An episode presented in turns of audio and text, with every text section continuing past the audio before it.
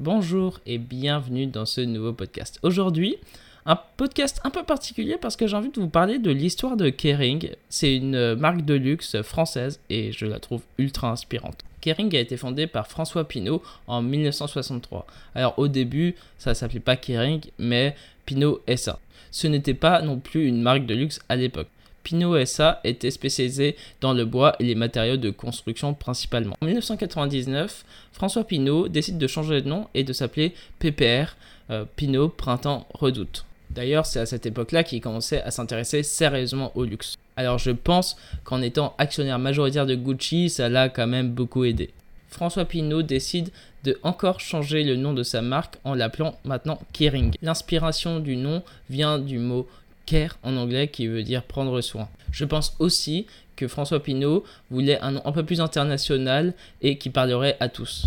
Année après année, Kering rachète progressivement des marques de luxe très cotées dans différents pays d'Europe. On pourrait citer Gucci, Yves Saint Laurent, Alexander McQueen, Brioni, Bottega Veneta ou encore Boucheron. Euh, et je pense que j'en oublie quelques-unes. Mais ce qui fait la force de Kering, c'est surtout Gucci qui est sa carte maîtresse. Et depuis quelques années, Kering dépasse les 17 milliards de ventes annuelles de produits de luxe.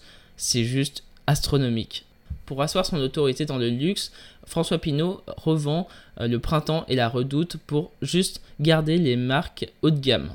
Kering fait partie d'ailleurs du CAC 40 et est coté en bourse évidemment. François Pinault et Bernard Arnault sont de véritables rivaux. Ils se tirent dans les pattes et évidemment on euh, on va pas se cacher que LVMH est beaucoup plus gros en termes de capitalisation, ils ont beaucoup plus de marques qui fonctionnent, évidemment. Cependant, je trouve que Kering arrive quand même à sortir de son épingle du jeu, et ce que j'apprécie particulièrement chez François euh, Pinault, c'est ce côté entrepreneurial où il s'est totalement réorienté dans le secteur euh, bah, du luxe, alors que pourtant il n'était pas du tout destiné à ça. Et c'est ça que j'aime beaucoup dans ce genre d'histoire, c'est qu'il a trouvé une occasion d'aller d'explorer pardon un nouveau secteur et il n'a pas eu peur de se lancer. Et c'est pour ça que j'aime beaucoup ce genre d'histoire. Euh, c'est pour ça que je voulais vous en parler.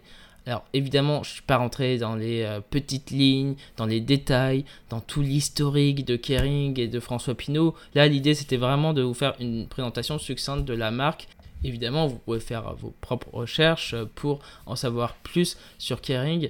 Et même si je suis dans moi, dans le monde de l'illustration, dans la bande dessinée, etc., euh, mine de rien, je trouve ça toujours passionnant de découvrir des marques, de savoir comment ils ont fait pour réussir, ou euh, comment ils ont fait pour euh, se développer, ou euh, j'aime bien écouter des interviews moi d'entrepreneurs à succès, parce que c'est sympa d'écouter que des success stories dans le monde de l'illustration, mais je pense que on se limite qu'à un cadre et c'est bien dommage parce qu'il y a tellement de gens qui réussissent dans plein de domaines compliqués que je trouve que certains, certains conseils qu'ils peuvent dire, ben, on peut les appliquer à nous-mêmes et grâce à ça, ça peut aussi nous faire grandir dans notre activité. J'espère que ce petit podcast vous aura plu. Vous pouvez évidemment le partager, vous abonner et vous abonner aussi à ma page Instagram parce que je suis très actif dessus. Et voilà, je vous souhaite une très belle soirée. Prenez soin de vous. À bientôt. Au revoir.